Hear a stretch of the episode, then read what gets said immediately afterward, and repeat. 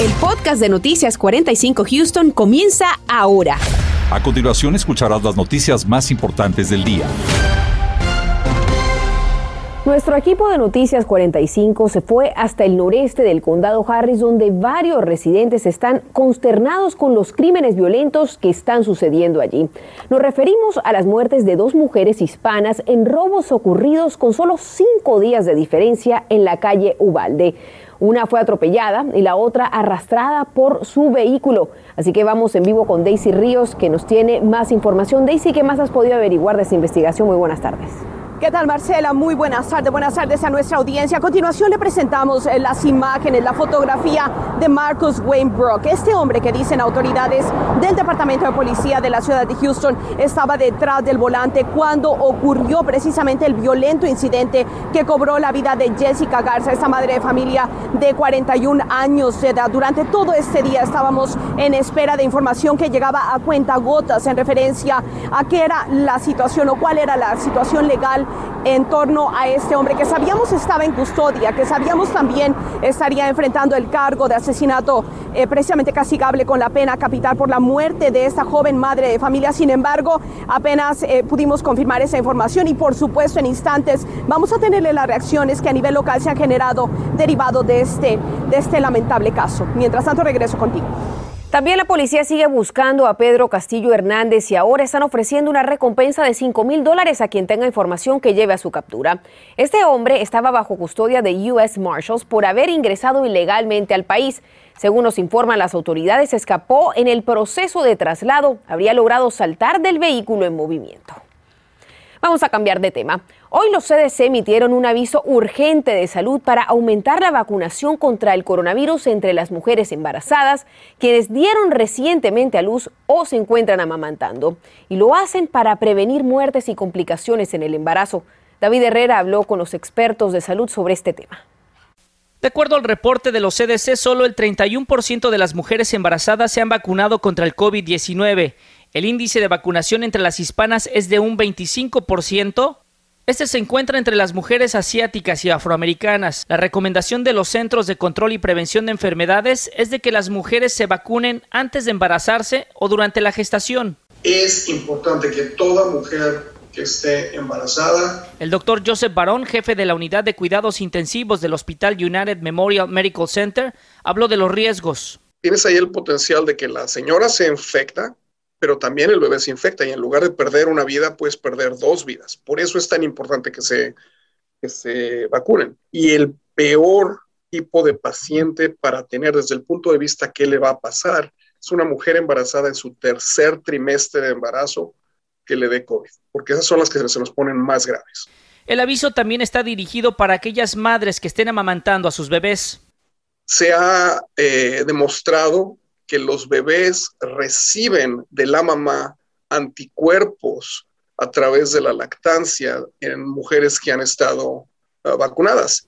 Y de acuerdo a los últimos datos proporcionados por los CDC hasta el 27 de septiembre, han existido 125 mil casos de COVID-19 en mujeres embarazadas, 22 mil hospitalizaciones y 161 muertes. Y a nivel local, el Departamento de Salud de la ciudad de Houston dijo se ha apegado al llamado de los CDC para educar a las mujeres embarazadas en los beneficios de vacunarse.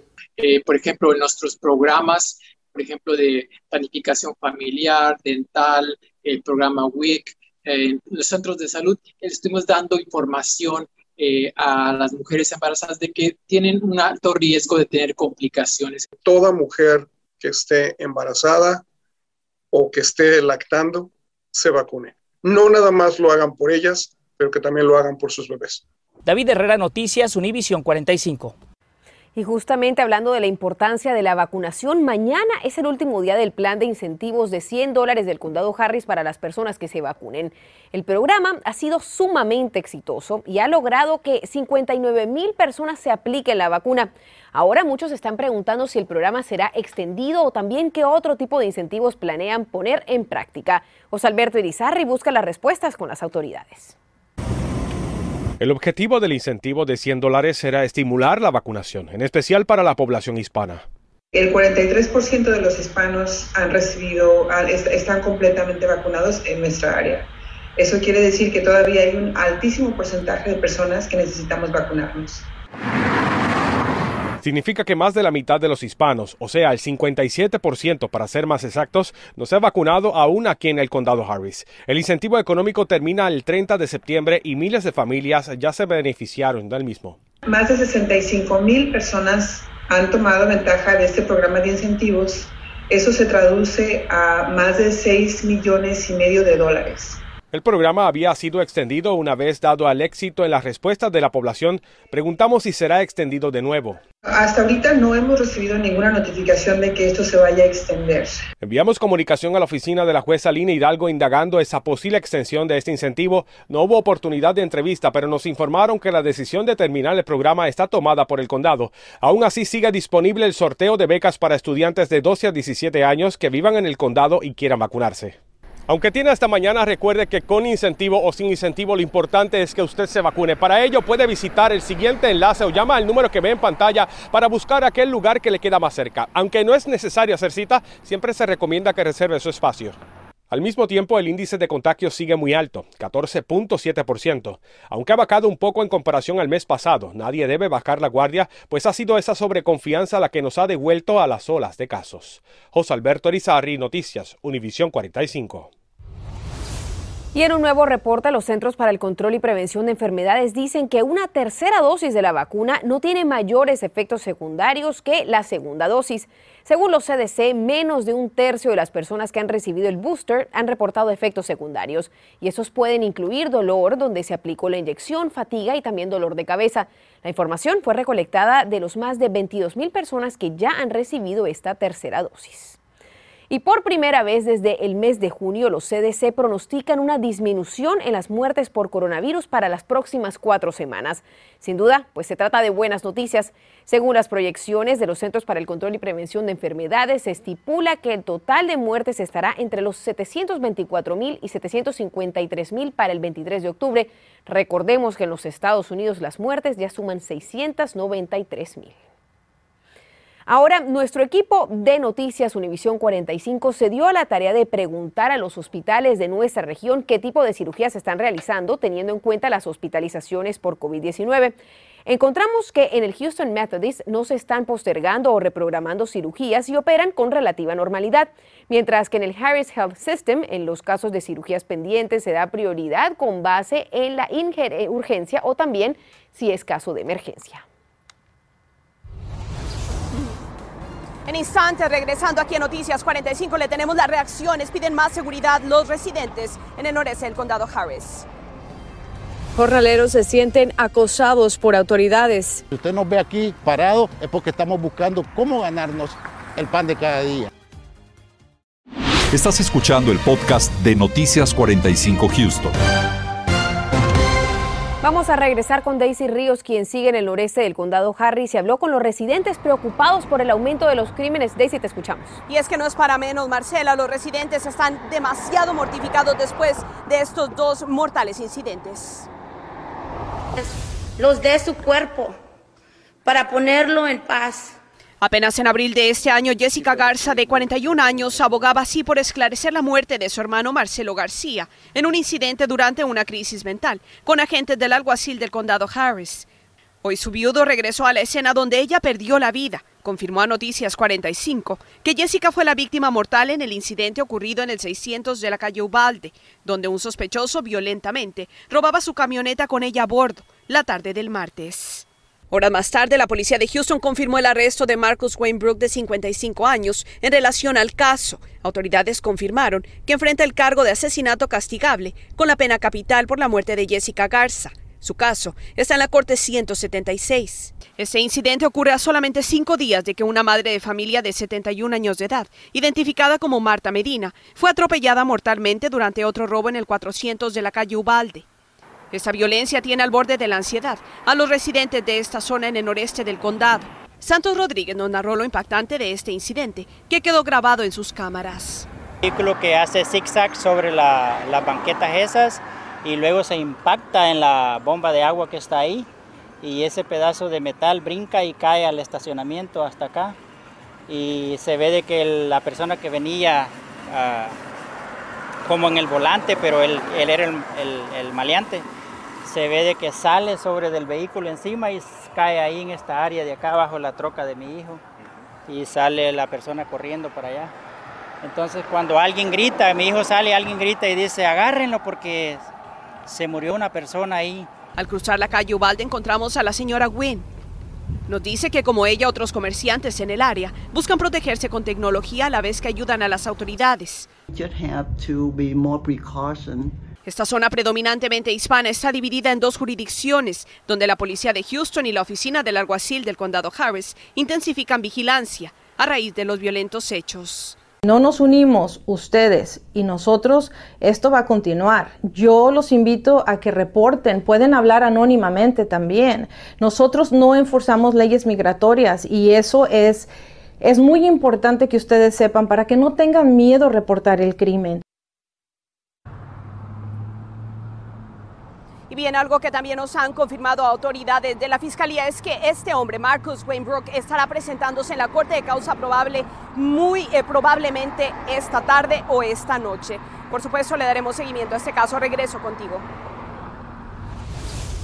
Durante años los trabajadores se han congregado a las afueras de las tiendas con esperanza de encontrar trabajo y se han quejado de los intentos de ser removidos, como lo muestra en este video que compartieron con Univision 45. Pero esta vez uno de ellos, en representación de un grupo de jornaleros, siente que están siendo acosados por las autoridades. Marlene Guzmán tiene la historia. Este televidente recurrió a Noticias 45 alegando que al igual que sus compañeros están siendo víctimas de constantes amenazas afuera de esta tienda donde vienen a buscar empleo sobre Highway 6 y Richmond. Y es que dicen autoridades están abusando y hostigando a quienes tratan de ganarse la vida honradamente. Averiguamos qué es lo que está ocurriendo. Se van, después viene otro, al día siguiente viene otro. Sin miedo a posibles represalias, este jornalero, quien prefirió lo llamemos Patricio, quiso denunciar ante nuestras cámaras el supuesto hostigamiento del que son víctimas varios de sus compañeros por parte de oficiales de la policía de Houston afuera de tiendas Home Depot.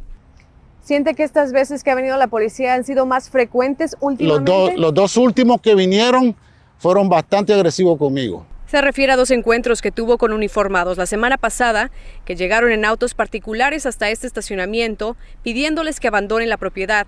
Aquí las grabaciones que nos compartió. Estoy asegurando de que no estén merodeando, no quieren a nadie en su propiedad, no los quieren aquí, es propiedad privada.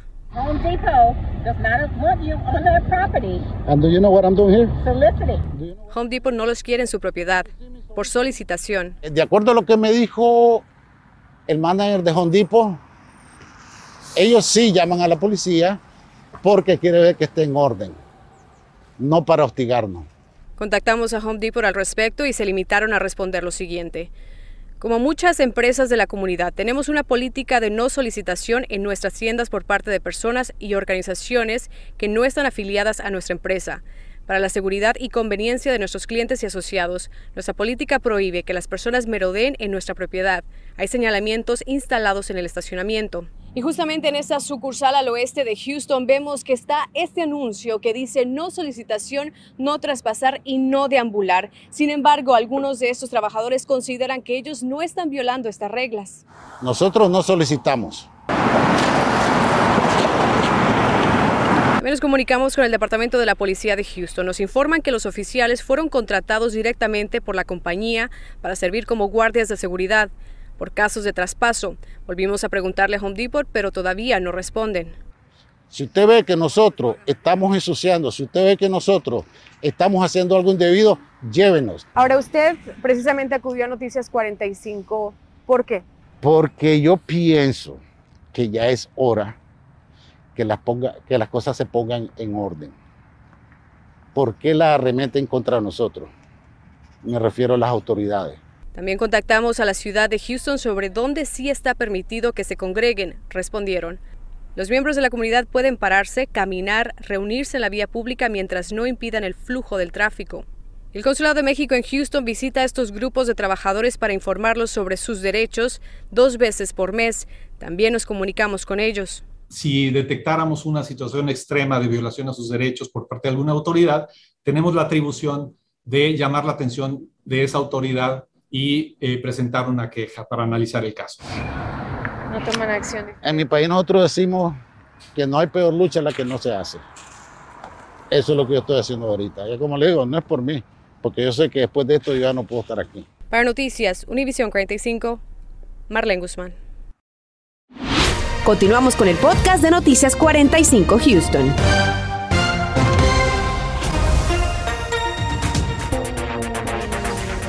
Vez más un mayor número de empresas están exigiendo la vacuna contra el coronavirus, pero hay muchos empleados que aún no se la quieren poner citando creencias religiosas o excusas médicas. Nos comunicamos entonces con expertos para averiguar cuáles motivos son reconocidos por la ley. Además, las tiendas Dollar Tree anunciaron hoy que los clientes gastarán más de un dólar por algunos de sus productos. Los costos varían de 1 a 5 dólares y dicen que, entre otras cosas, tomaron esta decisión por el aumento de salarios y el costo del envío. Más de esto a las 10. Y esta va para los que se sienten ganadores. El Powerball está sorteando 570 millones de dólares. Nadie ganó el acumulado del lunes, así que esta noche juega la millonaria suma. Así que si se tiene con suerte, si se siente con suerte, es hora de comprarlo. Gracias por acompañarnos. Nos vemos esta noche. Gracias por escuchar el podcast de Noticias 45 Houston. Puedes descubrir otros podcasts de Univision en la aplicación de Euforia o en univision.com diagonal podcast.